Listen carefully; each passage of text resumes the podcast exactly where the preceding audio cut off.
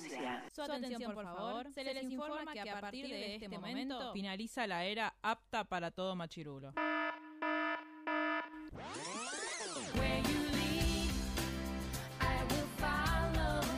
Literalmente el podcast. La cultura pop con anteojos feministas. Con anteojos feministas. Con anteojos feministas. Con anteojos feministas.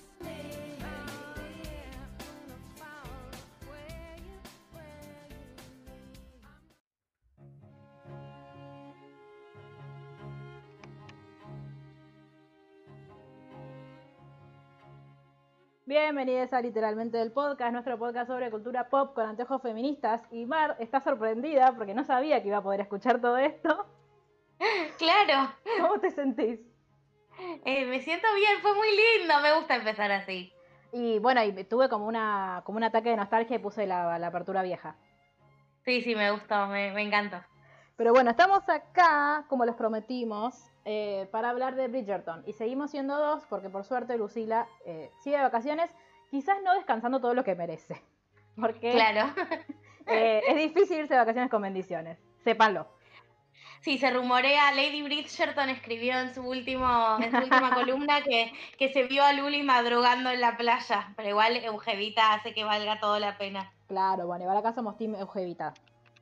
Así Sí. que nada, le- se- iremos un rato a cuidarla para que Luli duerma la siesta cuando vuelvan. Exacto, exactamente. Pero bueno, estamos muy contentas porque nos gustó mucho esta serie y ya desde entrada queremos contarles que Mar y yo estuvimos leyendo los libros. Sí, Mar ya los Venimos- terminó. sí. Sí, sí, la precuela leí casi toda, me falta solo el último. eh, y ahora esto me introdujo en el género romántico eh, a pleno.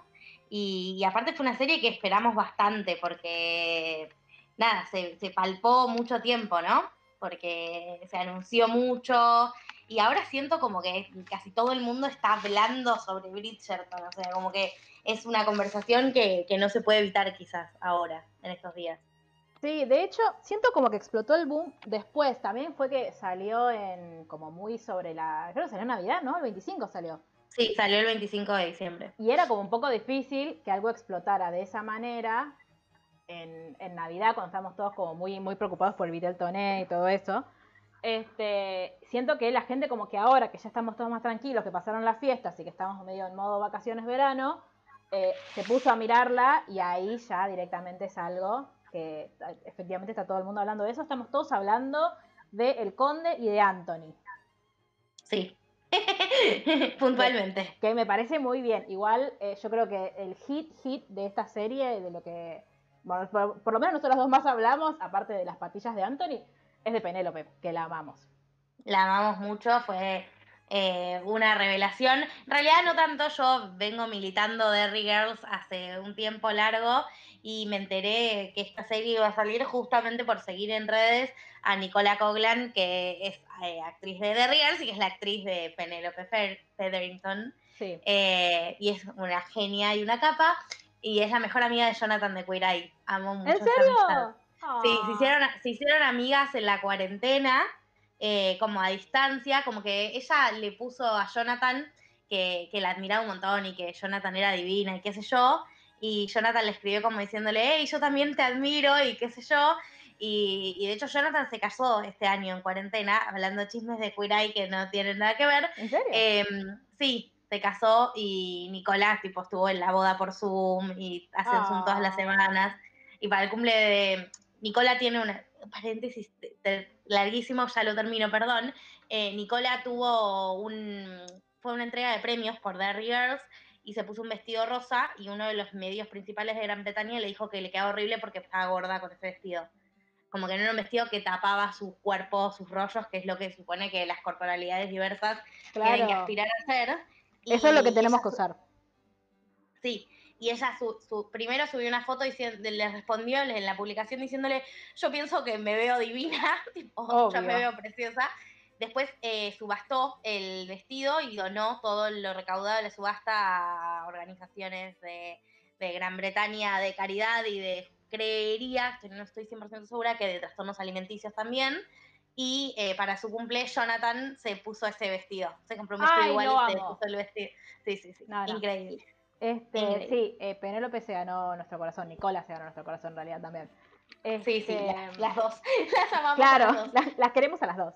Este, así que bueno, antes de arrancar les recuerdo que pueden ir a seguirnos a nuestro Instagram, que es arroba literalmente el blog, donde pueden seguir pidiéndonos cosas para que grabemos. Y nosotros vamos a Sí. intentar grabarlas. Eh, ahora que aparte que hemos logrado eh, que el audio se escuche bien, después de 10 meses de cuarentena, pero no importa, mejor tarde que nunca. Eso, Este, ahora y aparte ahora le puedo poner musiquita de fondo a Mar. Esperemos que no se me distraiga. Claro. Porque ahora, por ejemplo, suena Wildest Dreams. Sí, sí, sí. Eh, voy a intentar no distraerme, no prometo nada. Esperen que estoy ahí, ahí estoy acomodándome. Hola, acá estás, volví. Hola, sí. Bueno, em, vamos a, a empezar por contarles que si bien nosotras leímos los libros, no vamos a hacer spoilers de los libros. Pueden leerlos si alguien eh, no tiene acceso eh, a, no, los consigue, me escribe, yo les digo cómo, cómo los conseguí yo. Este, pero sí, esta es una historia, una novela que fue escrita hace 20 años, Mar. Hace 20 años, sí, más o menos.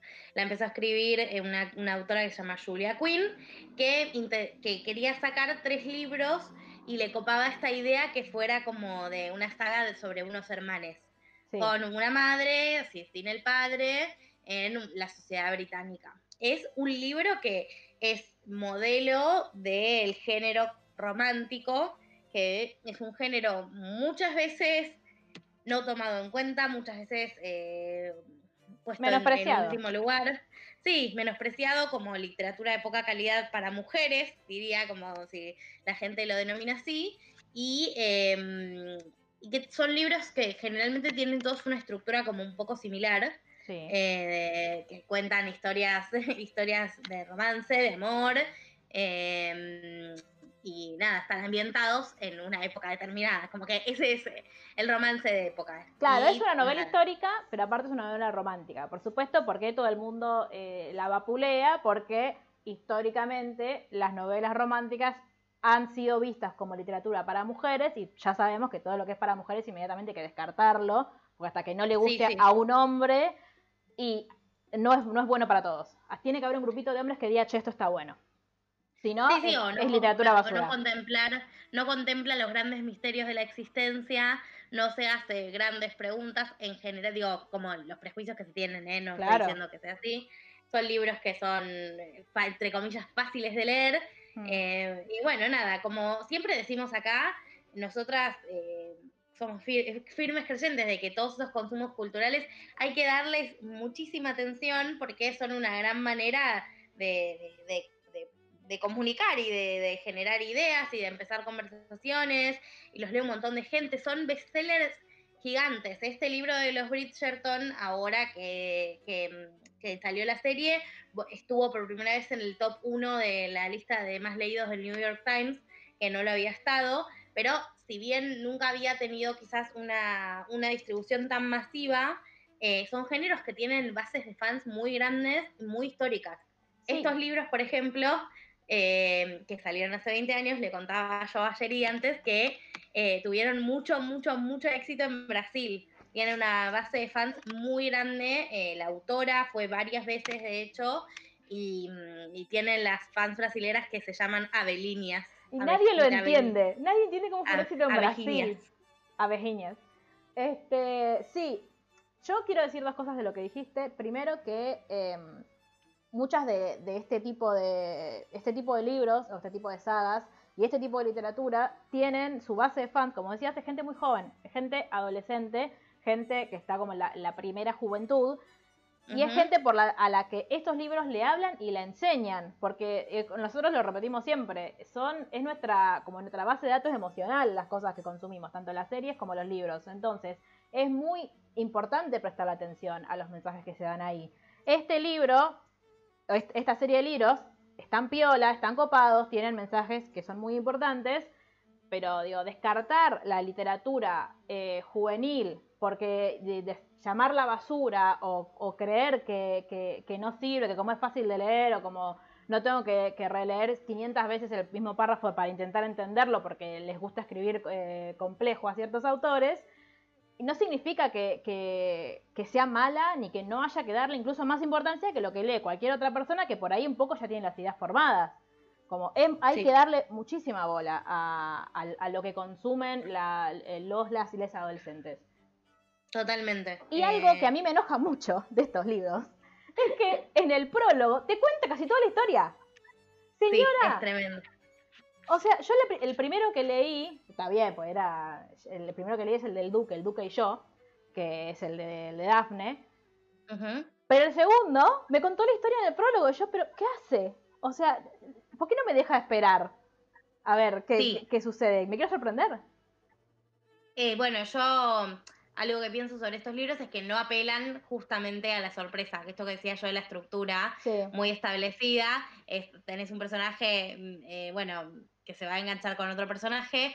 Digo, ah, diría que es heterosis, en su mayoría son heterosis, yo tengo libros de época para recomendar si quieren, con temática, con personajes del mismo género, eh, que es lo mismo que esto, digo, alguien, un duque que conoce a otro y se enganchan a otro chabón y qué sé yo.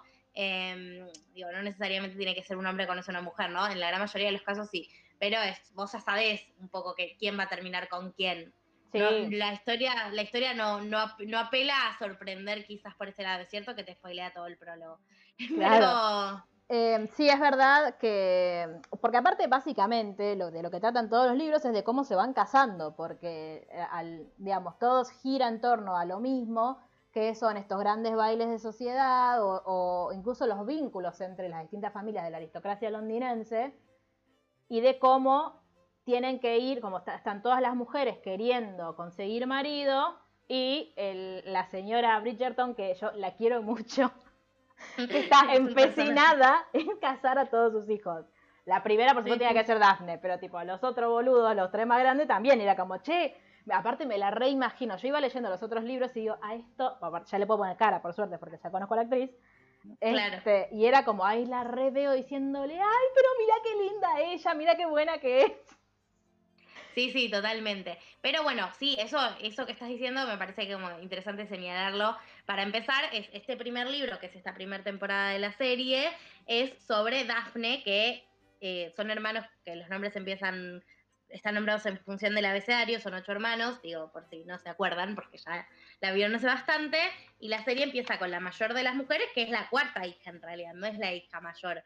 Pero las mujeres se casaban antes, como eso, así como Sí. Un punto. Porque de hecho es otra cosa que, tenemos que decir. Eh, si bien la serie está basada en estos libros, la serie está producida por la señora Shonda Rhimes, que a esta altura es una eminencia en todo lo que es series de la televisión, este, que le dio como su toque.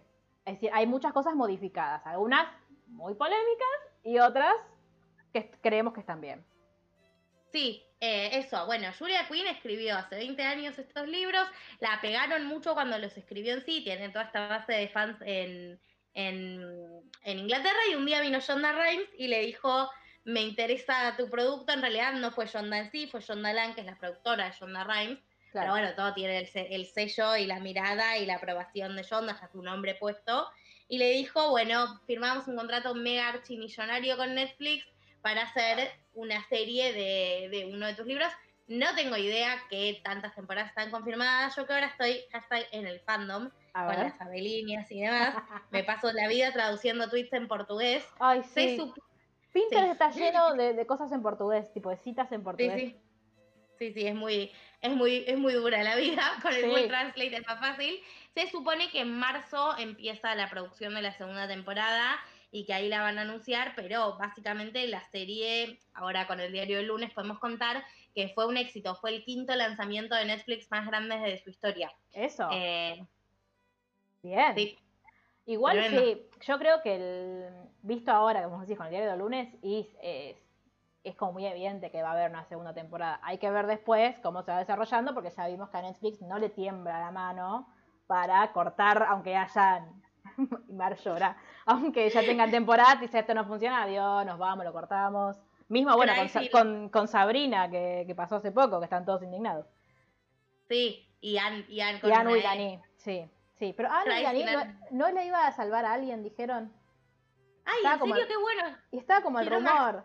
Eh, ojalá les pase como a Brooklyn, que Fox les pegó una patada y NBC lo, los cobijó y, las temporadas de NBC son ampliamente superiores a las de Fox. Este... mucha más libertad. Sí, esperemos.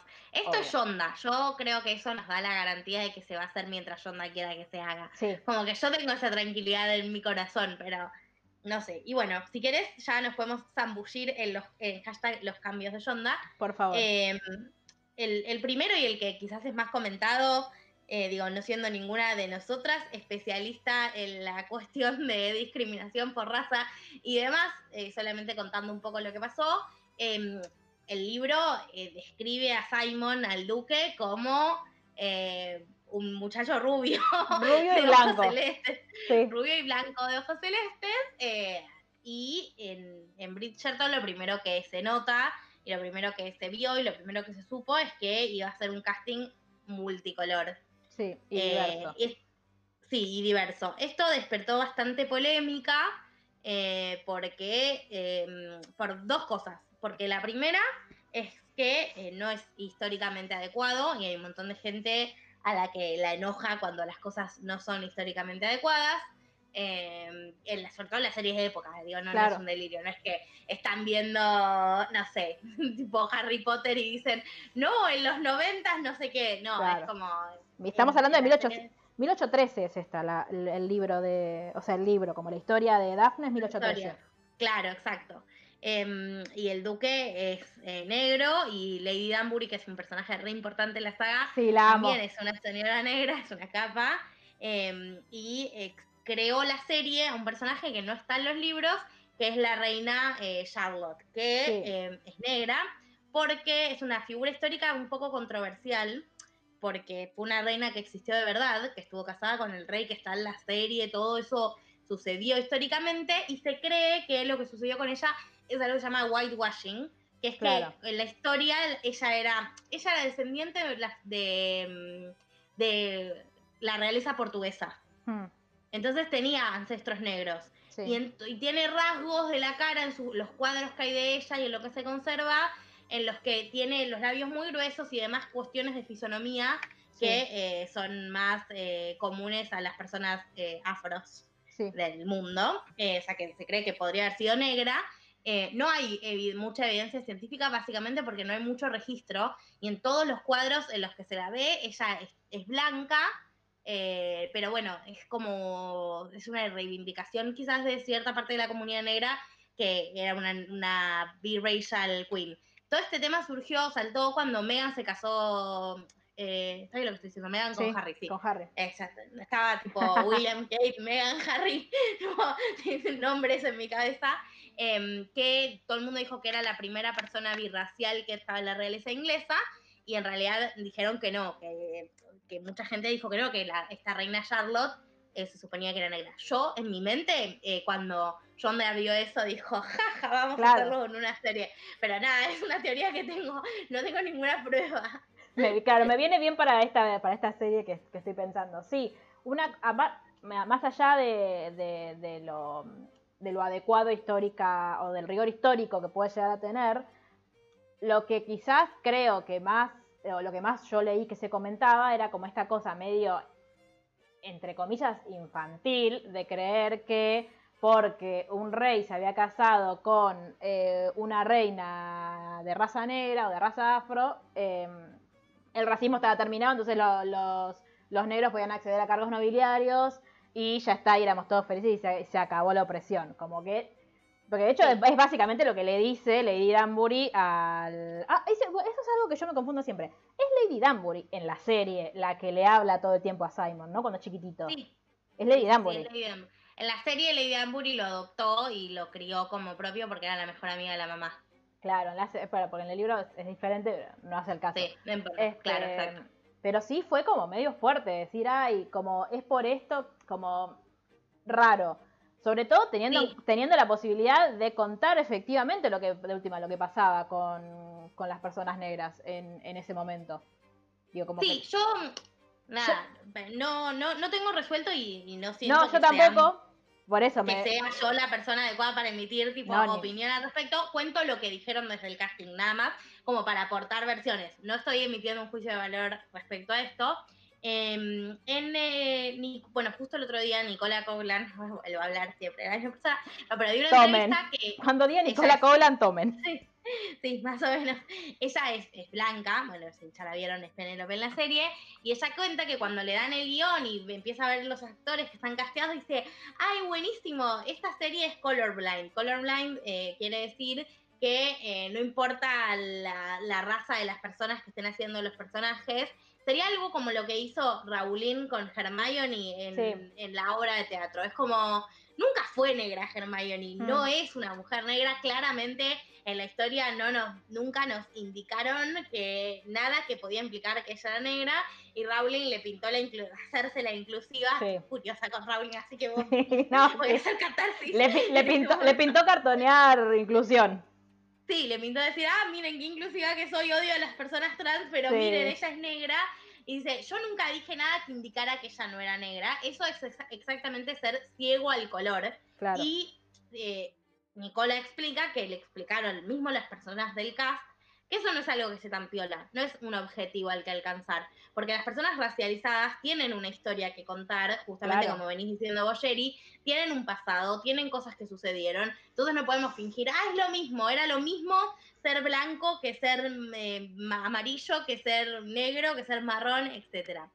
Lo que propone Yonda para esta serie, de nuevo, no sé si está tan bueno, no lo tengo resuelto, ¿eh? solamente eh, cada uno puede después elegir qué hace frente a ese consumo, pero lo que propone es un mundo que si bien tiene como muchas similitudes eh, con la historia real, es un mundo de fantasía. Ella, lo que dice Nicola es, si podés aceptar que en Game of Thrones hay dragones, podés aceptar que acá la, la gente racializada accedía a cargos de poder y los tenía. Yo, yo creo, esto sí lo creo yo, que si hubieran querido hacer eso, todo el diálogo sobre el amor entre blancos y negros va a ser mejor nuestra sociedad, sobra. Todo ese diálogo de Lady Ambury, en ese si uno dice, bueno, este es un universo de fantasía, no hace falta que nos expliques por qué, ya está, es un universo de fantasía. Pero quedó como en el medio, ¿no? Como es de fantasía, pero te explico, pero a la vez es importante para la trama que eh, para mantener el poder las personas negras tienen que hacer más que las personas blancas, que igual es algo que, señalan quizás estas, estas poblaciones oprimidas, que bueno, lo señalamos nosotros también respecto al género, ¿no? Como para lo mismo que un hombre tiene que hacer la mitad de esfuerzo, una mujer tiene que hacer el triple o el cuádruple. Eso se lo dice el, papá del duque al duque en un momento. Dice, nosotros para, poder sobrevivir tenemos que ser perfectos. Para que nuestro legado viva tenemos que ser perfectos. No sé, es raro. Es como justamente, está ahí como en un terreno ahí medio gris. Claro, yo creo que hace ruido. Que igual está bueno que haga ruido, digo, celebremos eso también. Eh... Re, re, re. Y, yo me subí al bondi de la fantasía, ¿eh? A mí me encantó la serie, no estoy diciendo como, ah, me ofendió. La verdad que no me pareció ofensivo, me pareció que, que si bien son cosas polémicas, no están tratadas mal y no son irrespetuosas. Tal cual. Eh, y a mí en general me gusta ver diversidad en las cosas que veo, en todos los aspectos de la diversidad. Y me, me pareció que, nada, que eso está muy bueno. Que haya una reina negra me encantó, Lady Danbury me encantó. yo Lady Danbury la amo. Sí, bueno, el duque, besitos. el duque me encantó. Que tuvimos que buscar cómo se pronuncia su nombre porque no lo queríamos decir mal y ya me olvidé cómo se pronuncia. Reggae, reggae, reggae. Reggae, reggae. Reggae, Page, creo. Este es el Serja 2.0 que elegimos a Oris durante todo el podcast de Mujercitas. Mujercitas a Oris, y era Serja. Pero bueno, tuvieron que venir los Oscars a contarnos cómo era. Sí, sí. Este, pero bueno, sí, es. Eh, a mí también me gustó mucho la serie, la vi muy rápido, los libros me los leí, no sé, tipo, me los fumé prácticamente. Yo también, yo de que iba uno por día, son tremendamente adictivos. sí, sí, sí, sí, sí, eso sí. Este, pero bueno, em, y, ah, no, lo que, lo que te iba a decir hoy, que te lo dije otro día por Instagram, pobrecita, yo ayer veía una, uno de estos eh, juegos de backstage que hacen con, para promocionar la serie con los actores, este, y la veía a la actriz que hace de la reina con el coso ese gigante que tiene en la cabeza. Yo decía, por Dios, que se debe haber cagado de calor, porque por suerte la filmaron antes del coronavirus, entonces, el, como no tenía que, aparte de usar todo eso, estar todos con barbijo.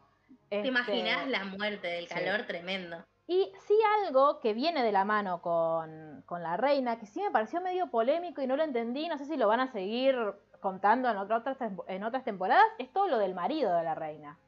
Sí, es raro, estaba como con demencia senil y la hija se murió y es re triste, pero bueno, son personajes que son prestados de la historia real, que no estaban en los libros, así que es todo de Yonda eso. Claro. ¿Por qué quieren contar esa historia y qué quieren decir? Eh, sí, es cierto. Espero que, la, que lo profundicen en las temporadas que vienen, es verdad. estaría Sí, bueno. porque a yo lo que, o sea, siento que podría haber sido como una especie de anzuelo para la próxima temporada porque no tuvo ningún tipo de peso ni de sentido con, la- con ninguna de las historias que estabas contando antes.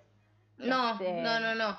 Mismo que lo que sí yo espero que sigan eh, profundizando es el amigo de Benedict, que no me acuerdo el nombre, el pintor.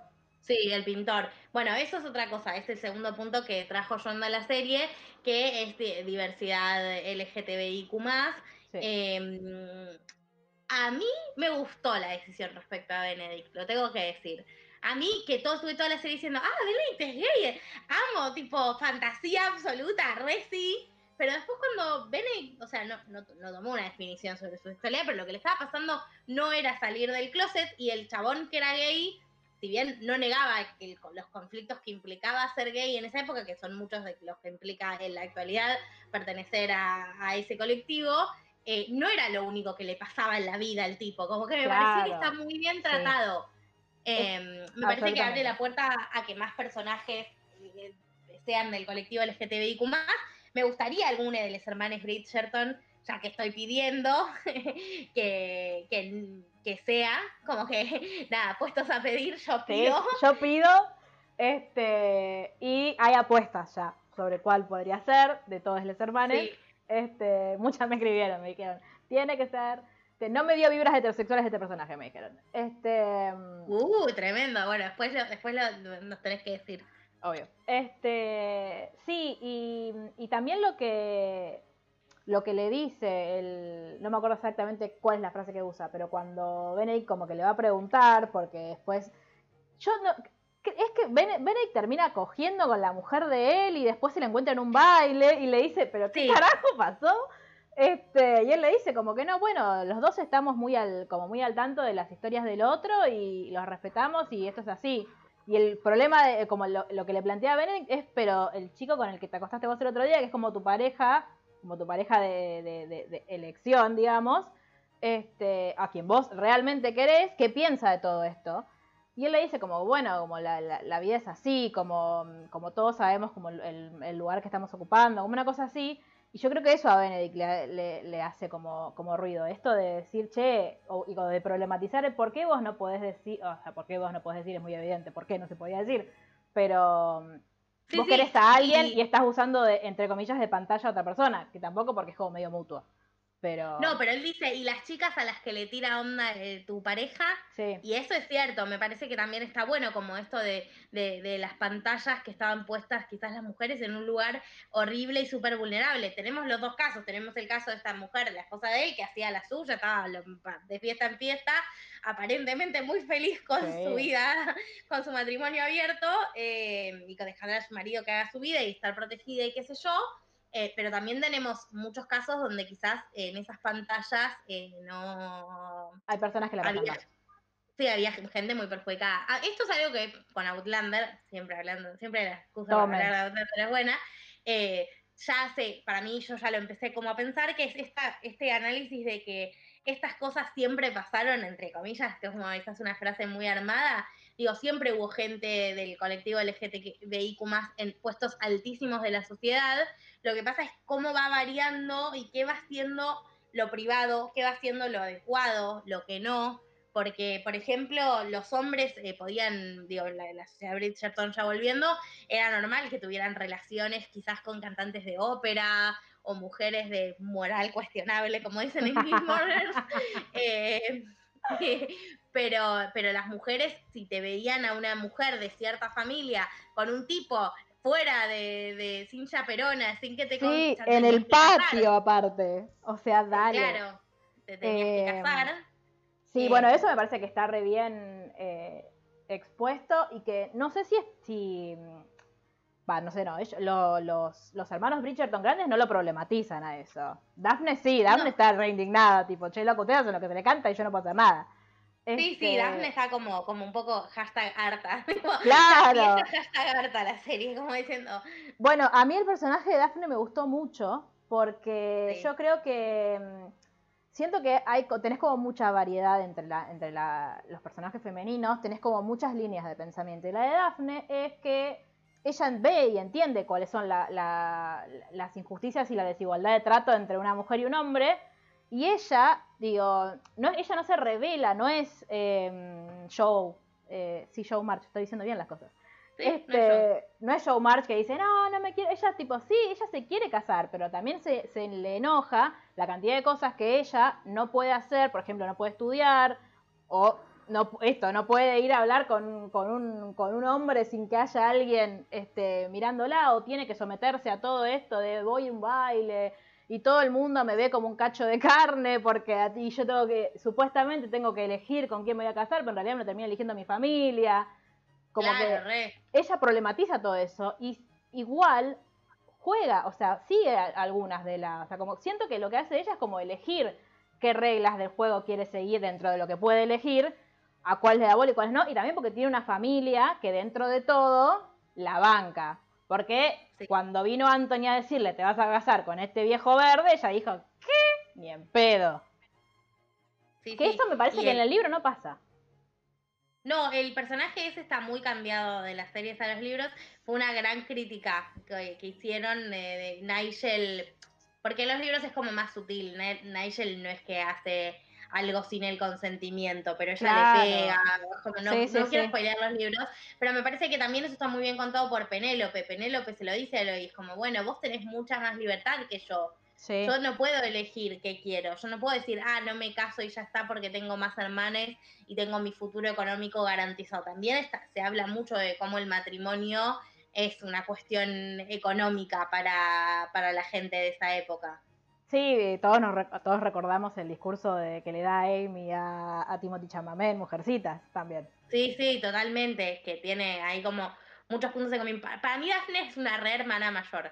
Yo como Sí. hermana mayor me sentí súper identificada y lo charlan y está, para mí está contado lindo eso en la serie. Como esto de, bueno, yo tengo que ir primera y yo tengo que hacer todo by the book o todo tipo siguiendo las reglas y las normas por- y después ustedes van a estar mucho más tranquilos.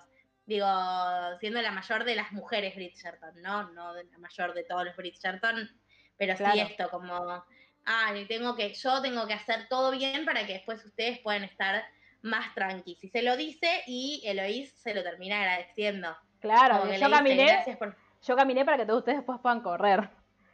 Literalmente. Este, pero sí, bueno, el, me parece muy linda la... Siento eso que eso está re bien reflejado en la serie, como te lo cuentan en los libros, todo lo que es el, el vínculo de, de- de amor y de familiaridad que tienen todos los Bridgerton. Como que eso me parece re lindo. No entiendo por qué a Francesca me la trajeron cinco minutos antes de que, de que terminara la serie. O sea, no sé por qué la decisión de, ah, está, está fuera, volvió. Yo lo Este, que creo, bueno, no sé si ya, ¿vos ya leíste el libro de Francesca? No, Bueno, Voy nada, por la no E. importa. ¿Qué? voy por la E recién. Pero ya me Perfecto. contaron cosas de Francesca. Claro, por eso, yo creo que es por eso, por lo que ya te contaron de Francesca, Ah, no me perfecto, acordaba. perfecto. Pero bueno, después lo hablamos, porque no, no queremos Sí. spoilear y hay algo que no estoy entendiendo. No, igual si Este, ya vas por la E, yo después necesito charlar con vos una cosa muy importante. Igual la, Perfecto. la, mm, la re puedo decir porque es algo de la serie. A ver, nada, no importa. ¿Te diste cuenta quién es el personaje de Marina? Si vas por la E ya, no sé por qué parte de la E vas. Tremendo. No me había dado cuenta. Yo tuve esa misma reacción la segunda vez que vi la serie. Bueno, si ustedes no leyeron los libros, ahora van y empiezan a leer los libros. Sí, ya. lean, léanlos y vengan a charlar con nosotras, por Dios, hagamos una, una edición especial del Club de Lectura sobre Bridgerton, por Dios te pido. Sí. Necesito Yo- hablar yo de muchas en- cosas. En Brasil hay mil, hay mil de clubes de lectura de Bridgerton. En cualquier momento, emigrando a Brasil se llama. Te- Sí, eh, bueno, justo ahora, por ahí no. Este, No tienen la- las abelinias no tienen la culpa de, Bolsonaro. No, bueno, es verdad, pero las aveñas podrían militármelo a Lula. Este, en fin, no, lo que... mm, ¿Qué te iba a decir? Me olvidé. Bueno. Que es que yo queda, perdón, es que es muy Sí, choqueado. es que no puedo creerlo. Este, mm, pero bueno, eh, Daphne le dice, de hecho, en el momento de Eloís, como yo lo... mm, Estuve, quiero que sepas que ayer estuve todo el día diciéndole Amy a Eloís. Y me pone muy mal porque yo a Eloís la quiero y a Amy no. Claro. Este, mm, que Daphne le dice, yo tengo que hacer las cosas bien para que todo lo demás sea más fácil para ustedes. Y eso es re de hermana mayor. Sí, re. Como Eh. ahí cargándonos el peso. O sea, pensaba en nosotras y, y obviamente pensaba en tu mejor amiga de Twitter también. Ay, sí. Como gran ejemplo de hermana mayor, de hija mayor, me sentí tipo, pensaba mucho en ella. Me hizo llorar dos veces hoy con las historias que subió. Este, estamos, no estamos hablando de Alma Maradona, para que no se entiendan. Que seguramente si ve Bridgerton le encantaría. Puede venir a nuestro club de lectura. Puede venir a nuestro club de lectura, te amamos, Dalma. Este, mm, pero bueno, otra cosa que estábamos hablando de, bueno, esto de la representación de la mujer, sí, yo creo que todos teníamos ganas de ponernos un cartel que dijera una ESI para Dafne, por favor. Pero Dios mío. igual, igual yo siento, hoy lo hablábamos con Mar en, en preproducción, que nuestra generación, tipo la generación, o sea, cuando nosotros éramos adolescentes, entre que a los chabones los había educado el porno y nosotras nadie hablaba con nosotras de sexualidad porque en la escuela no se, no, no hablábamos de sexualidad, nos pusieron el videíto ese de Johnson que era, nadie entendió nada nunca de todo eso.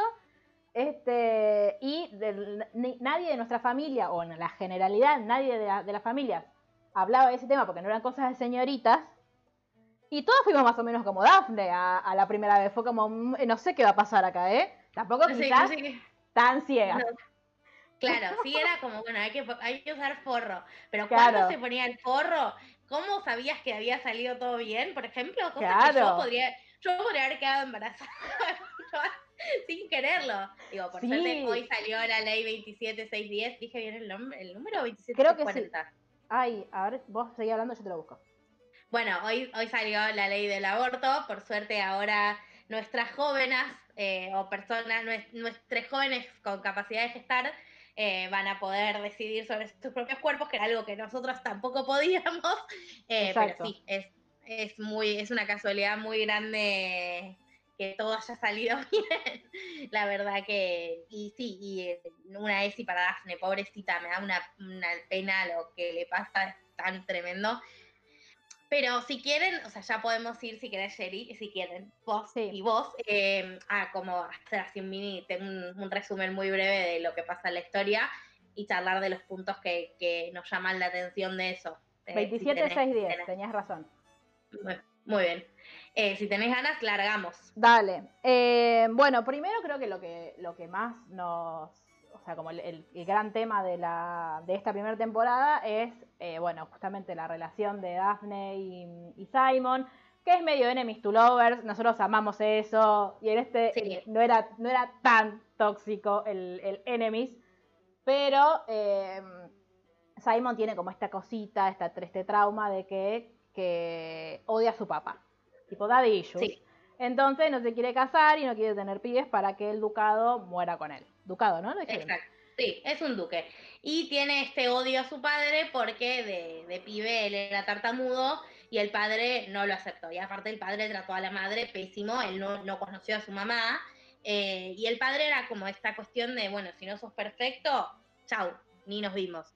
Él Claro. creció muy solo toda su vida, la mejor amiga de la mamá, que es Lady Muri, que la amamos, lo podemos Amo. volver a decir, eh, la había... Y Daphne viene de como de un entorno diametralmente opuesto porque tiene estos 87 mil hermanos, la mamá que es así como súper presente en su vida, siempre como se crió como en un contexto de mucho amor. Es cierto que tiene en su historia, lo- que no está tan explorado en este libro ni en esta temporada, pero bueno, es cierto que tiene en su historia la pérdida Sí. de su padre. Sí. Eh, hay algo que lamento mucho que la serie se mencione, pero no se desarrolle tanto, es todo el tema de, de Simon y las flores a la mamá. Ay, sí. Ahí Simon se reganó mi corazón en los libros y me dio penita como que lo, lo menciona Lady Violet, que Simon le compró flores a las dos. Pero Sí. bueno, en el libro es como que se pone también de manifiesto esto de que si una mujer queda viuda, por más joven que sea, medio que ya es como en rol madre, nunca está más en rol mujer y nadie le da atención. De hecho, la serie le dice, la última vez que bailé fue cuando bailé, la última vez que bailé con Sí, Dios.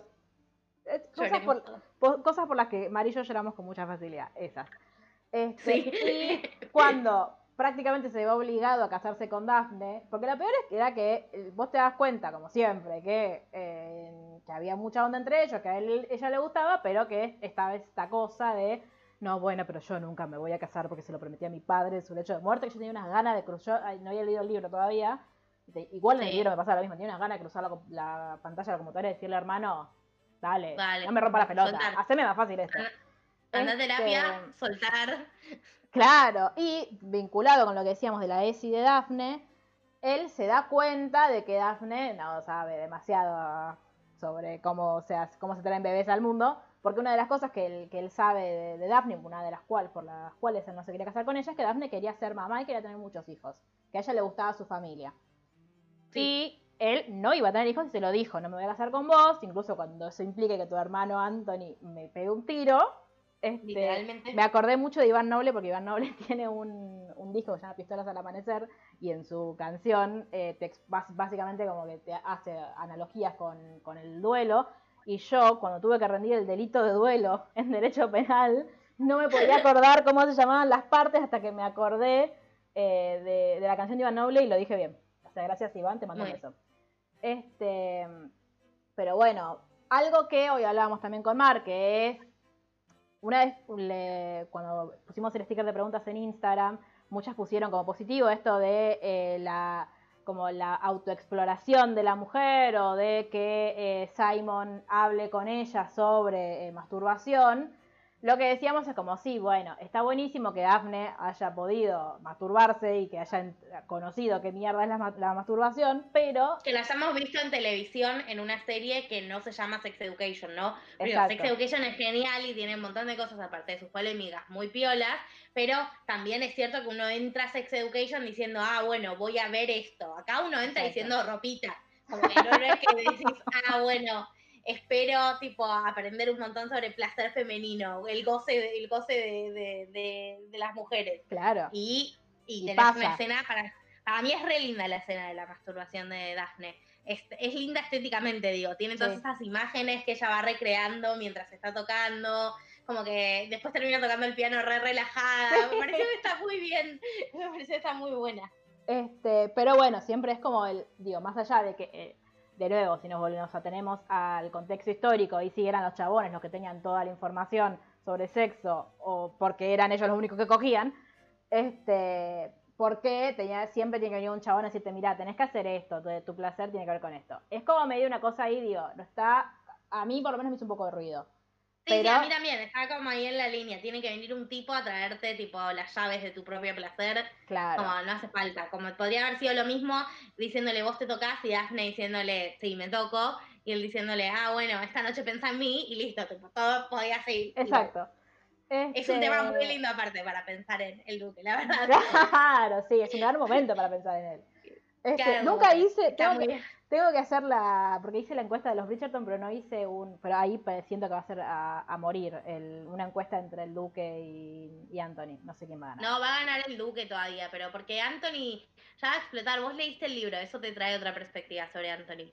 A mí me gustaba antes de leer el libro, yo prefiero a, Sí, lo pero- amo a Anthony, pa- patillas, hola, lo único, pero igual el único que le gana a Anthony en mi corazón es Colin hasta que leí el libro. Mm, Ahí un poco se me bajó.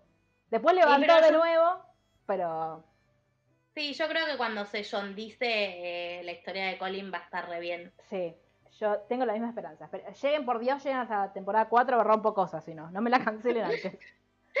Eh, pero bueno, nada. De hecho, con respecto a esto de la educación sexual, está muy charlado porque Marina, que es la prima de la Featherington, que va a la casa, se embaraza sin estar casada. Claro, y eso despierta en Penélope y en Eloís un montón de preguntas.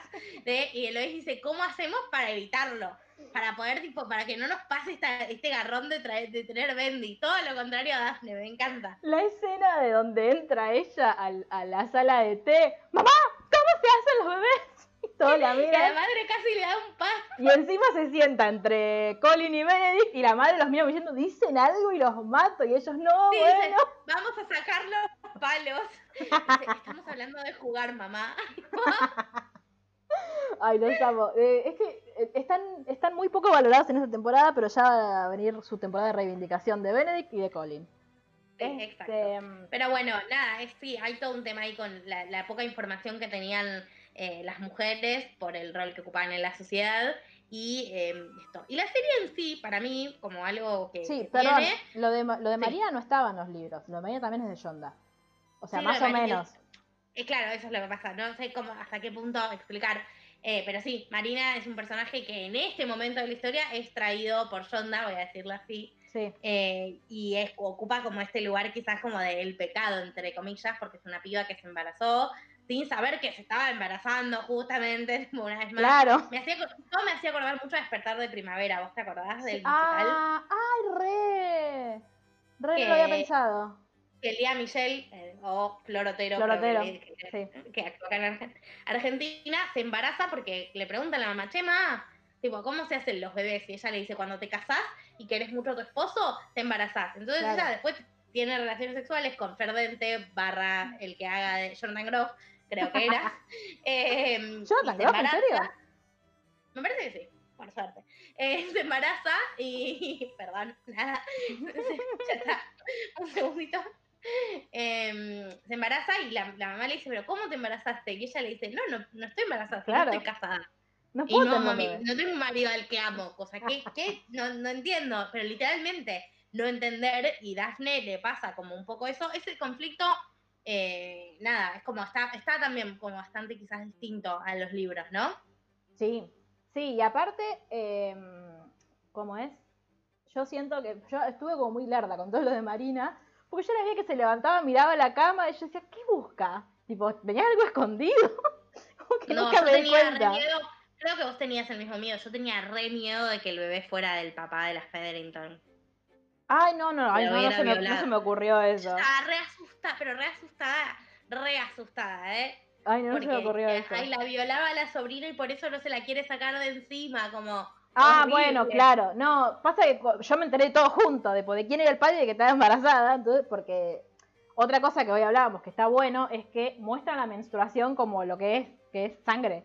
Tipo sangre en Sí, una sí. cama. No es azul, no es rosita, no es violeta, es Y sangre. la muestran, y la Claro. muestran, como... En un momento Daphne eh, Ay, menstrua y se, esa me- escena, por favor. sí, se mete un pañuelo en, en su vestido y sale Sí. con sangre, literalmente, y una buena cantidad de sangre, muy bien. Sí. Estoy, estoy muy, muy de acuerdo con todo eso.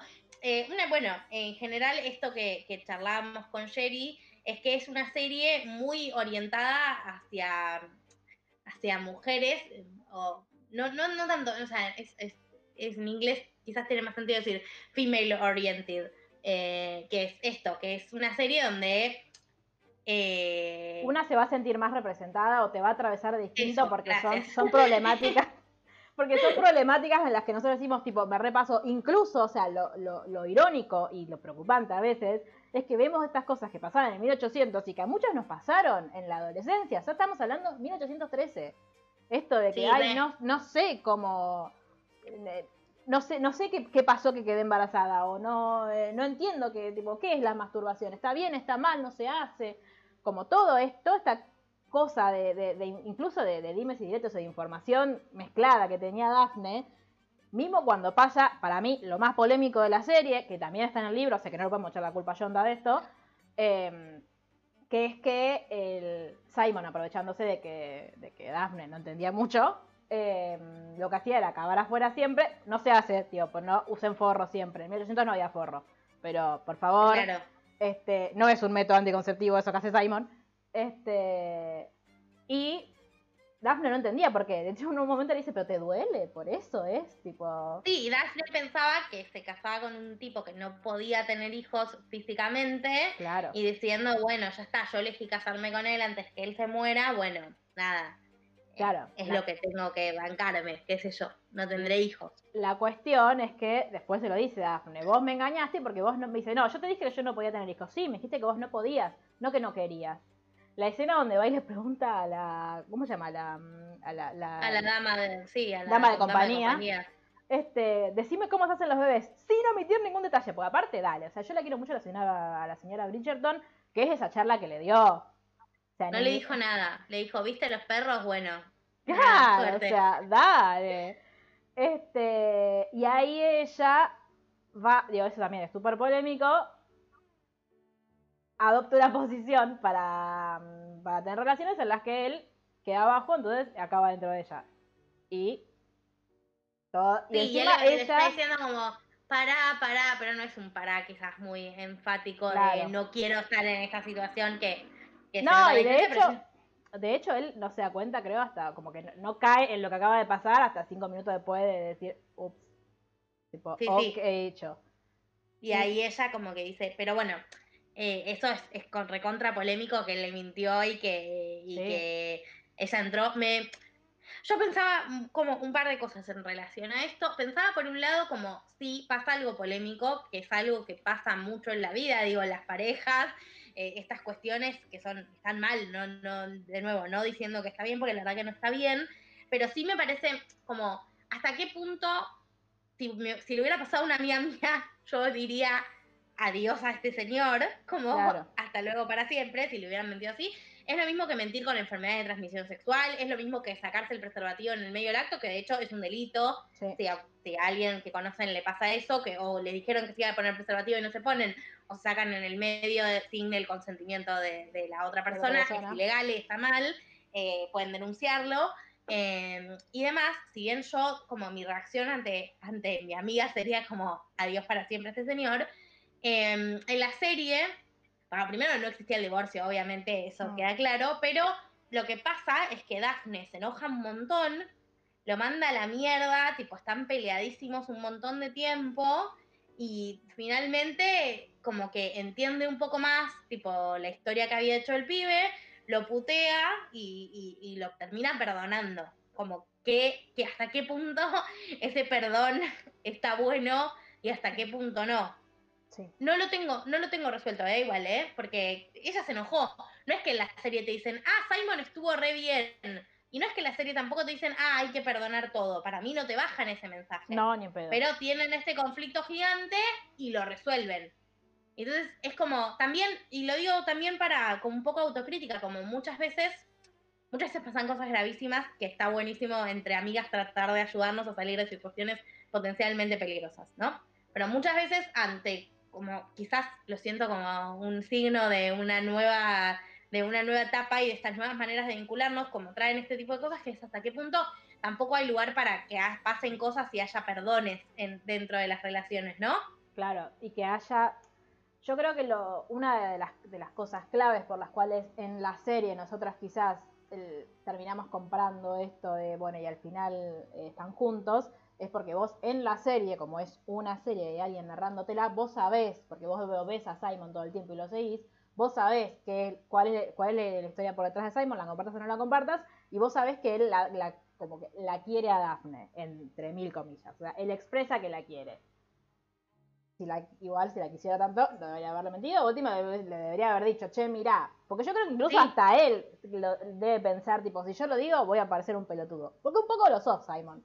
Este, Sí, sí, no, mirá, totalmente. yo no quiero tener hijos porque si tengo hijos le voy a dar la razón a mi papá. ¿Qué? O sea, y cuando, medio que ella es la que lo hace entrar en razón con eso y le dice, che, boludo, pero no, mirá que tipo, vengarte de tu papá es otra cosa. O sea, de hecho ella le dice, si el odio por tu papá es más grande que el amor que tenés por mí, y bueno, hasta acá llegamos. A mí Sí, sí, es que se lo dice. Y después eh, él le dice, no, quiero estar con vos. Y ella dice, bueno, está bien, estemos juntos. Entonces es como, bueno, si una amiga te contara todo esto, ¿qué dirías? Como, es Que él es un manipulador. Sí, Claro. no, sí, es, es- es muy compleja. Este, y yo creo que lo que lo que pasa también es que él al final le reconoce que fue un pelotudo, como que le da, le termina dando la razón y le dice, bueno, está bien, tengamos pibes. Yo creo que dentro de eso, es, Daphne, bueno, no- tuvo la posibilidad de elegir hasta ahí nomás, porque de nuevo, como decías vos, no existe el divorcio, no existía el divorcio. Pero sí existía esta posibilidad de que a ella igual la hacía re infeliz, porque ella había querido otra cosa para su vida, de, bueno, vos seguís con yo, tipo, soy tu esposa, vamos a los bailecitos, esto, a decir que somos esposos, pero después cada uno hace la suya. Este, pero que como que ella también se aferra a eso, se aferra a, bueno, esta cosa a la que siempre terminan recurriendo las novelas, que es, bueno, ay, yo en realidad lo conozco en profundidad, yo sé cómo es de verdad y eh, sé que nunca más me va, me va a mentir, pero digo, es recontra grave todo lo que hizo Simon, eh, y sí me parece muy importante que, que todo, digo, que incluso en la serie, vos ves la serie y todos entendemos que estuvo muy mal lo que hizo. Sí, sí, no, no se pone en duda como, ah, Simon estuvo en serio, tipo, en en Claro. momento. Después no es el rol de, ay, pobrecito Simon. claro, yo creo que después está en el, el perdón, qué tipo de perdón es, como es un perdón porque el otro me manipuló para que yo lo perdonara, es un perdón porque yo elegí perdonarlo, eh, porque con toda esta información yo digo, bueno, igual quiero seguir adelante, como para mí eso de última es lo que, lo que deberíamos ver. Que lo que pasa es que nosotros ya leímos los libros y sabemos que Simon en incluso te diría que es como medio eh, raro, como que ahora Simon es tipo, ay, es re, es re bueno y siempre fue re bueno, siempre fue una persona de luz, pero tuvo un desliz. Y generalmente las personas que hacen eso no tienen un desliz. Ese es el problema. Es parte, y es parte de un sistema que oprime en general, ¿no? son hijos sanos del patriarcado. Pero sí me parece interesante quizás esto de, como en nuestro rol de amigas, tanto, no tanto como en el rol de parejas, porque dentro de una de una pareja es más difícil todo y quizás la perspectiva es más difícil aún de obtener, pero sí en nuestro rol de amigas como repensar cómo escuchamos y qué tan rápido es como, bueno, déjalo, como, bueno, chau, bueno, se termina esta historia, ¿no? Como tener el, adiós para siempre fácil, que igual, nada, también es, da lugar a cosas muy divertidas como, ay, me dijo que mi pelo no sé qué, adiós para, siempre. adiós para siempre. Eso también es, tipo, también está bueno como no no justificar de más. no, obvio. No, pero sí que, no, sí, para mí es, lo importante es entender que es muy complejo, que las violencias son muy complejas, que adoptan un montón de formas, que no todas las violencias son las mismas y que va a depender mucho de, las circunstancias en las que se dé y de, y de cómo eso eh, siga sucediendo o no. O sea, yo siento que, que, que nosotros como amigas podemos tener un rol de acompañamiento y de estar alertas, eh, pero nunca esto de, de, juzgar, obviamente, que, igual es re difícil entre estas situaciones porque a una le sale la ira de adentro. Es re difícil. Este, si a mí viene alguien y me cuenta lo que le pasó a Dafne, yo tipo estoy denunciándolo al Duque, ¿entendés? O sea, yo pensaba eso todo el tiempo, como, y, y, en el libro, y en entendiendo todo esto que ya sabemos que entendemos, a mí no me parece mal que terminen juntos, digo, no me parece que sea una una situación violenta que se perpetúa en el tiempo, pero si hay una situación violenta, no es un vínculo violento, digo, son todas cosas que yo no tengo saldadas para nada, ¿eh? Es como, estoy tirando todos mis problemas acá sobre la mesa, no es que estoy diciendo, ah, esto se resuelve así, porque me parece eso que, Eso es lo que yo me pregunto siempre, como el... Y también creo que que, ahora por lo menos estamos esto, como desnaturalizando las violencias que antes estaban absolutamente todas naturalizadas. Obvio, hace 10 años venían y me contaban lo que pasó y fue como, bueno, pero él la amaba de verdad. Bueno, no, soluciona nada, eso ya lo sabemos ahora. Pero bueno, está bueno como para que abramos el debate, así que si alguien nos quiere contar qué piensa sobre esto, nos escribe, ya saben, estamos en Instagram, si no nos escriben un mail, lo que, lo que les resulte más cómodo. Y aparte me parece que te deja pensando, como que eso siempre es algo que está bueno de un producto cultural, ¿no? Claro, aparte de esto, que no necesariamente te dé la respuesta, que te la deje ahí picando, de decir, che, ¿y esto qué onda? O sea, porque de nuevo siento que no está naturalizado como, ay, qué lindo, que viene que lo hizo, hay, hay que, como, ay, hay que, hay que perdonarlo sin que él haga nada. sí, sino que él hubo un, él hizo como, primero reconoció que fue un forro y después hizo algo al respecto. Y, mucho lo, lo, retan a Simon. A Daphne no la retan, ¿viste? A Daphne le dan apoyo. Me parece que todas esas son decisiones de la dirección de la producción que están buenas. A Daphne la mamá le dice como, bueno, mira, hay una decisión de elegir quedarte juntos. Como le dice eso, pero no le dice, vos tenés que quedarte con el duque. Yo lo pensaba viendo a la niñera, nada que ver, ¿no? Pero cuando Fran y Maxwell se comprometen, Silvia, cada conflicto que pasa, caricaturescamente, como es Silvia, le dice, ay, pero pobre Max, ay, pero toma en cuenta la postura de él, ay, pero déjalo que decida lo que quiera porque ya se está casando con vos y te hace el favor. Nadie le viene a plantear eso a Daphne. Como que la mamá, en la única charla que hay con Daphne, porque todo, al duque, el amigo lo caga puteadas, Lady Danbury lo caga puteadas. la, la amo. Todos, todos lo bardean, que está bien porque se comportó muy como el orto, entonces es muy bueno que todos lo reten. Anthony lo reta a casi lo mata. Sí, está muy bien también, y después le pega, o sea, todo, todo eso a favor.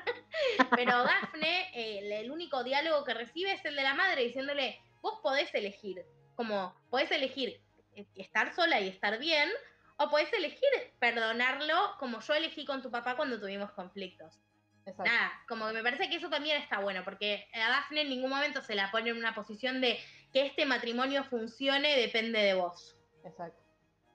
Porque el que se mandó la cagada es el otro. Y si el que se mandó la cagada es el otro, el que, de, que depende que se arregle es el que se, mismo que se mandó la cagada. Como, si no pero son cosas que en el género romántico, en las películas de época y en casi todas las narrativas Hoy, por ejemplo, vi cómo perder un hombre en 10 días.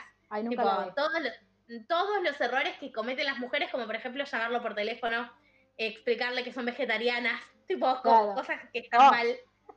Eh, como toda la presión de que una relación funcione o no en, en la mujer y toda, ¿qué quiere decir que funcione o no? ¿no? Porque para mí si Daphne le decía, bueno, voy a seguir con, a- con Simon, pero re triste, Lady Violet no, lo, no le hubiera dicho, ah, buenísimo porque igual estás con él. Claro, no. No, no, no, ni ella, ni, ni, ni sus hermanos, ni, ni sus hermanas. No, como que seguir en la relación implica justamente, y lo dicen mucho en los libros también, esta cuestión de el hacer feliz al otro, digo, hacer feliz, entendiendo que la felicidad no es permanente, digo, que hay conflictos y todo, pero esta cuestión de, de no lastimarse, como de no lastimarse adrede, Exacto.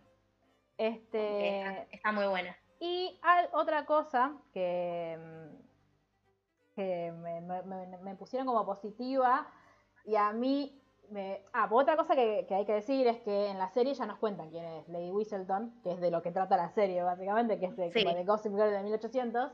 Este, en los libros no lo sabemos hasta entrada, muy entrados en los libros. Este, Tremendo, me re sorprendí cuando al final muestran quién es. Yo pensé que hasta esa una escena que está ella, ella con la capuchita Sí, y después yo dije, bueno, va a quedar ahí, se nota quién es, si uno sabe quién es, pero Si no sabes quién es, no te das cuenta. Pero después full on se sacó la capucha. Sí. Yo en un momento, como yo no había leído el libro todavía, en un momento me comí la curva de la modista. Yo dije, ah, capaz que es ella. Este, y después ya, porque ya- yo pasé por Eloís, Penélope, la modista, como y siempre iba por ahí. Por ahí iban mis tiros. Este, bueno, la, la modista y la, la chica, la cantante de la ópera, también son, son Made in Yonda, porque no están en los libros. Eh, sí, Siena está, pero no como tal. ¿Sí? Y la modista también. Sí, es la, se llama María en los libros y es la cantante de ópera. Que ah, pero aparece cinco minutos. Bueno, pero digo, soy- pero y Marina, perdón, ¿no? Pero es eso mismo que hace Yonda. Agarró todos personajes del universo que quizás en los libros, como no era la historia principal, ni los explotaron, para mí les dio mucho más contenido a los hermanos Bridgerton. Sí, Esto re. siempre se menciona. Estaban con cantantes de ópera, pero bueno, ¿qué pasaba con las cantantes de ópera, no? Como, hey, oiga, eran personas. Claro.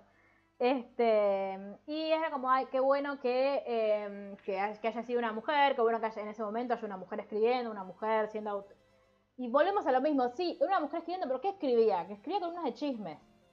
Sí. Entonces, Pero bueno, como... Ahora que ya leíste, digo, quizás Sí, más adelante dan una obvio, obvio, eso. obvio, obvio. Pero digo, como de la base de, de, de pensar, es como, digo, porque es eso, es, es Gossip Girl en el 1800 y pensar que lo que hacemos, o sea, porque aparte todo el mundo siempre sospechó cuando, cuando daban así como loterías de a ver quién puede ser, siempre sospechaban de las mujeres, porque las mujeres son las, las que ah, las mujeres son tipo las que las que están tipo hablando entre ellas, llevando chumerío, van a todos los bailes Sí. todo el tiempo. Digo, es por lo único que digo, wow, que no tiene ningún tipo de sentido que Dan haya sido do- Gossip Girl, pero digo, por lo menos fue una piba. No, pero si hubiera sido un Dan acá, si hubiera Sí. sido, no sé, tipo Colin. Colin, me hubiera re enojado, Jerry, me hubiera parecido re mal. Es como, eh, Julia Andrews es la voz. No, sí, ay, aparte de eso, no mencionamos eso, está la señora, nos ponemos de pie, Julie Andrews. Tu Alteza Real, la reina Clarice. Claro. Está lleno de realeza esto. Esto no fue más de realeza. Ay, por favor, que hagan, que necesito que hagan un coso, un, un encuentro entre tipo Bridgerton meets Diario de una princesa. Amo, amaría mucho. Em, sí, no sé, para mí eh, algo polémico que veo Sí. yo en la serie es algo que tiene como, me parece que estamos hablando de muchos grises y de muchas cosas con dos caras, ¿no? Sí. Algo que tiene dos caras es esto de el vínculo entre las mujeres. Porque por Sí. un lado tenemos a Peneloís, que amamos, amamos. que son Penélope y Eloís, que son amigas y que se quieren y que son geniales. O Lady Danbury y Lady Violet, que también tipo, están ahí tratando de complotar para casar a la gente. Las amo. Es mi objetivo, tipo, Tal cual. y hacer esto con Tal todos mis cual. descendientes. Bueno, vos serías lista pareja de pasar Celestina eterna. Amo este plan de vida.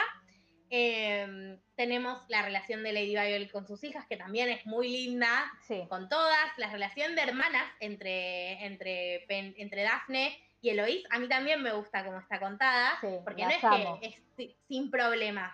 Pero en el momento que, que, que Penélope, digo, que Daphne le dice, quédate porque no quiero estar con este pesado, Eloís le dice, me voy a quedar acá sentada, no me quiero mover, no, me quiero quedar acá, tipo, no me voy a ir, como... La amo a Eloís, la amo a Eloís. eso, pero por otro lado tenemos el vínculo entre, para mí, que es bastante polémico, entre Daphne y, y esta muchacha, la rubia, la mala. Ah, Crécida. Crecida, exacto. La odiamos igual. Yo la odio a Crécida. Yo la odio porque es muy mala con Penélope, que no le hizo nada para que sea tan mala con ella. Pero es cierto que eh, toda esa enemistad que tiene con Daphne es como un poco fea. Como que no, no sé si está contada. Digo, no implica que todas las mujeres del mundo nos tengamos que caer bien entre nosotras, porque ya hablamos largo y tendido de que eso no es la sororidad. Pero esta cuestión que, que es cierto que le dice, que le dice a Daphne, como vos usaste al príncipe, que es McLaren de Harry Potter, dato de color, Ah, sí, cierro paréntesis. Vos vas a ser el príncipe Frederick para darle celos al duque y yo era mi única chance por ahora de casarme y, y- y fuiste una garca conmigo, como yo, yo, te, yo te puedo hundir. Todos esos diálogos ahí en la fábrica de telas Sí. son... Y que termina siendo aparte siempre dos pibas enfrentándose por un chabón, por más de que, de que Daphne a ese le, le- le daba lo mismo. Este, Sí, porque sí. se pelean por, entre comillas, se pelean por el, por el príncipe. Este, Sí, sí. Pero sí, no, lo que pasa es que yo leí los libros y Crecida es muy mala los libros.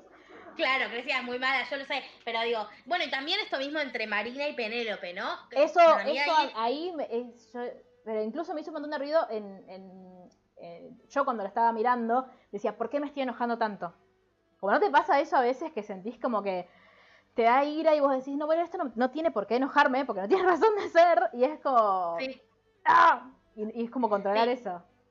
Penélope y Marina son primas. Marina llega, está embarazada y decide, espera un segundo que me está sonando, no sé si se escucha o no, pero por las dudas, y decide que eh, se va mm, se va a casar con, eh, con, con el primero que encuentre, y el primero que encuentra es Colin eh, Sí. Bridgerton, Aparte. y lo, Mi lo Colin que se, engañar. merece, que se merece que alguien lo ame con todo su corazón. Eh, lo va a engañar y le va a hacer, le va a hacer para hacer pa- lo que se llama papagar, Tiene un, término técnico muy feminista, básicamente. Por Perdón, quiero Bueno, agradecerle sí, lo a mi novio que me introdujo en, este, en esta hermosa terminología. Gracias, mi amor. Un beso a Gus, gracias por el aporte. Sí, sí. Este, bueno, claro, a mí yo creo que lo que, lo que a mí más me enojó es el- este tema de, ¿por qué, o sea, no, no le mientas así? Porque yo, a mí lo que me pasaba era, yo por un lado pensaba, una mujer soltera como ella, embarazada y con el padre, que aparte yo interpreté todo mal como siempre y pensé que el padre era español, no que estaba peleando en España. O sea, yo creo que España pareciera. Siempre, siempre tenía que haber un español, claro. Claro. No, no, no, no. sino para qué hacemos las cosas. Este, entonces yo digo, bueno, ella hizo como esto, hizo lo que tenía que hacer para salvarse ella, como se puso a ella en primer, en primer lugar y decir, bueno, eh, es, es lo que tengo que hacer por mí, por mi hijo, pero a la vez, lo que pasa es que Colin es tan bueno Claro, que que me parece que esas cosas que quedan como una situación gris, porque te da bronca, pero la entendés. Y yo creo que Claro. Daphne lo describe a la perfección. Daphne está furiosa, la quiere matar, se la quiere comer entre dos panes. Y cuando la pía le dice, primero, para mí estuvo re bien cuando le dice, no vine acá que nadie me insulte, tipo, aplaudo de pie, muy bien. Eh, y segundo le dice, mirá, sí, estaba en esta situación desesperada. Como vos nunca estuviste en una situación desesperada, y Daphne hizo algo estando en una situación desesperada que para ella en su compás moral no estuvo del todo bien. Claro, Entonces es como la empieza a ayudar. Eso me, ese giro me encantó. sí, Daphne sí. intentando encontrar al padre, tipo, amé. eso es espectacular. Este, pero bueno, finalmente no se, no se casa con Colin, que aparte Colin estaba listo para irse a Escocia a casarse porque ahí se casaban más rápido.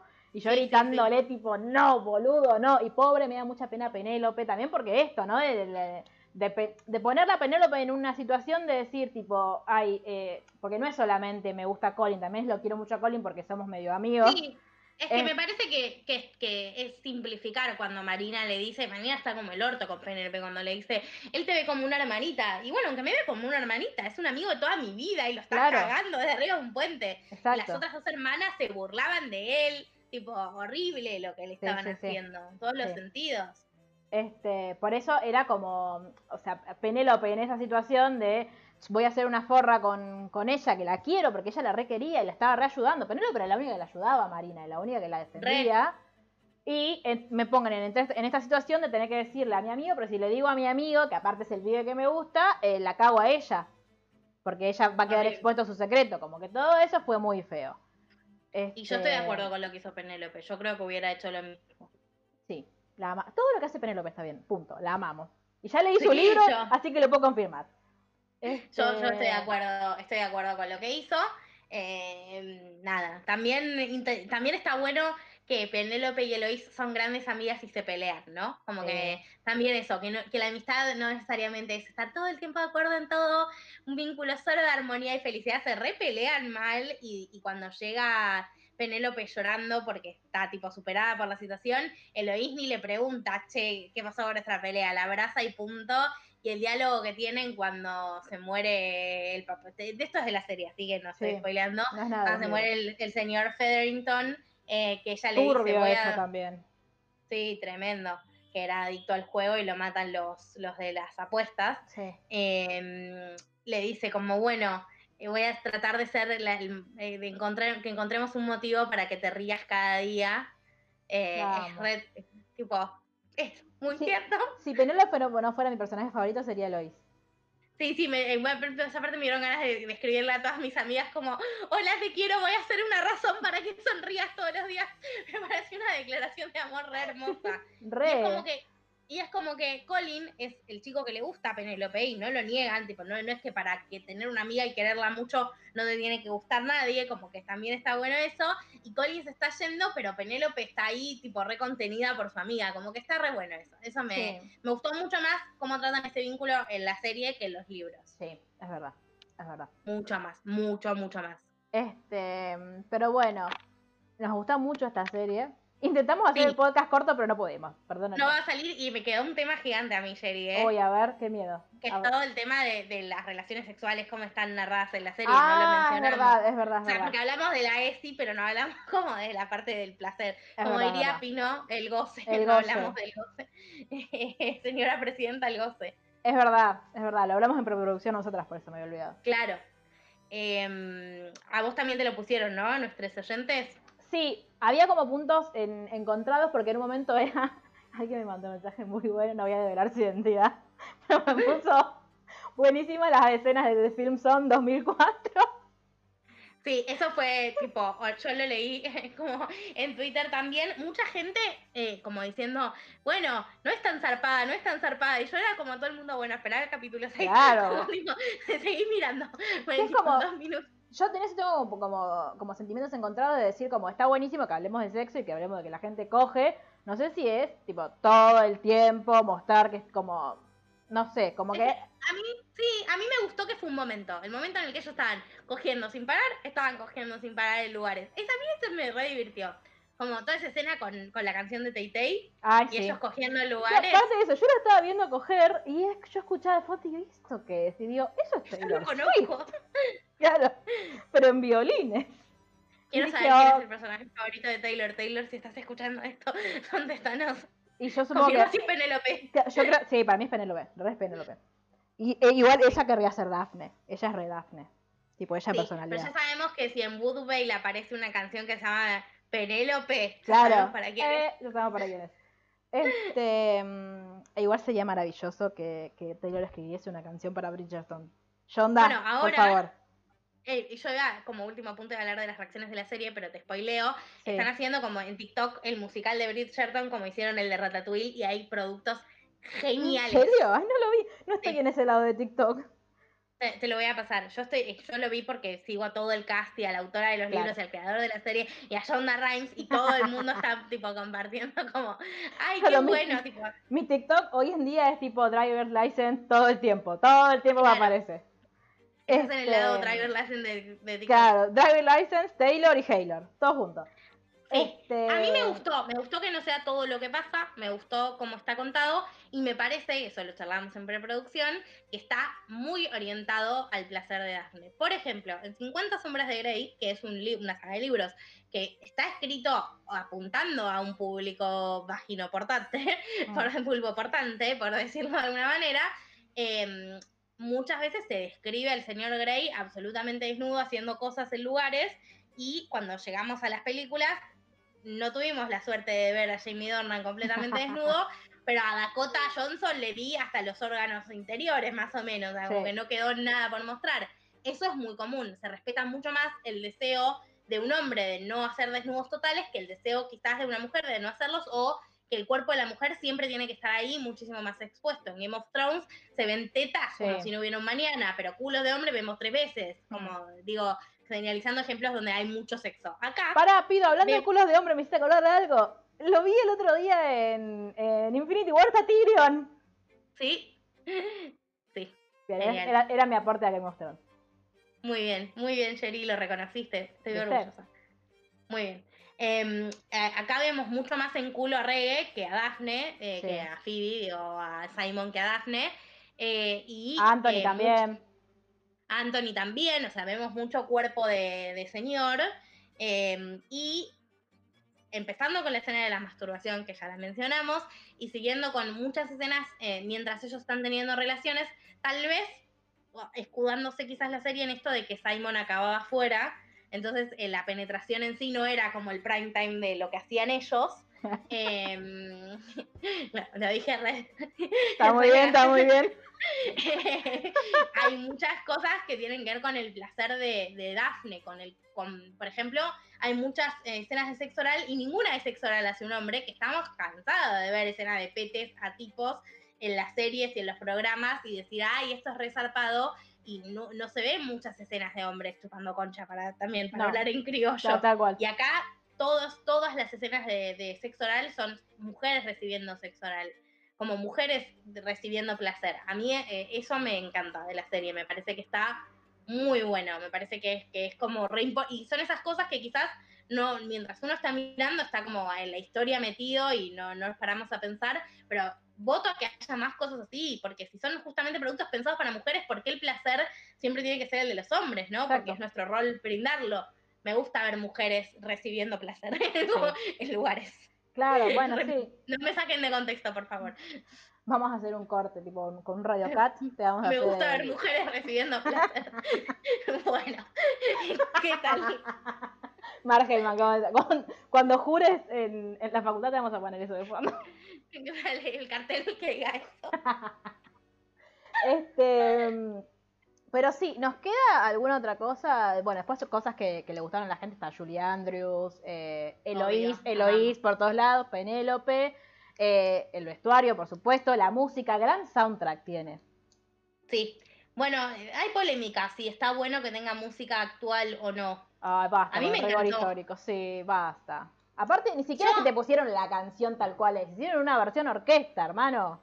Sí, sí, una cosa que, que leí mucho, que pocas veces la leí, es un montón de gente diciendo, esto es muy malo, quiero más. Sí. Para mí no es muy Como malo igual. Para O mí sea- no es muy malo. Muy malo es Gossip Girl que tenemos para, para Claro. hablar siglos de todo lo malo que es. Claro, yo creo que, porque alguien me escribió, tipo, ahí me hizo acordar a, a Sweet Magnolia. Sí, pero Sweet Magnolia sí era algo para, o, o Emily in Paris. Es para desconectar el cerebro y no pensar. Esta serie tiene cosas re interesantes, o sea, tiene cosas que están muy buenas. Sí, Este- eh, una bloguera que yo sigo que se llama Flor en Escocia, que no habla sobre nada que ver con series, dijo que le parecía que las series pueden o reafirmar estereotipos o romper estereotipos, que Emily in Paris reafirma todo el tiempo, reafirma estereotipos sin parar, eh, y esta no, esta todo el tiempo rompe estereotipos sin parar. A mí ya eso de por sí me parece un saldo positivo y me parece que lo hace bueno al producto. Sí, sí, sí. Y estamos ansiosas esperando la próxima temporada. Eh, Sí. Y espero que todos ustedes estén ansiosos para nuestro podcast de febrero, que va a ser de A todos los chicos de los que me enamoré, parte 3, que se anunció ayer. Estamos muy manijas. Hola, baby Noah Centineo, te extrañamos mucho en este podcast. Este, Mucho, mucho, mucho. todavía no lo cancelamos, ¿no? Todo está bien con Noah Centineo. Creo que seguimos todo bien. Bien, va- vamos a investigar para febrero. ¿Algo más que nos Sí. haya quedado? Creo que ya no. Creo que ya seguro, abarcamos todos los puntos. Seguro me acordaré de más cosas, pero bueno, síganos escribiendo, díganos qué les pareció. Quizás no están de acuerdo en nada de todo lo que vimos nosotras. Claro, ser. sí, pueden debatir con nosotras. de la última la hacemos por Instagram o hacemos un podcast especial de lo que, lo que la gente, lo que nuestros oyentes opinan de, de. Bridgerton. y los leemos o los invitamos a venir, como prefieran. Pero bueno, eh, lo terminamos por hoy entonces. El próximo, con un poco de suerte y, y- y bebitas eh, durmiendo a favor, eh, será con Luli. Esperemos. Y nos vemos cuando la suponemos que la semana que viene, y si no, la otra semana. Pero en algún momento nos vamos a volver a escuchar. Nos vamos a volver a escuchar. Les mandamos un beso. Muchas gracias, Mar. Lo nos mismo. vemos.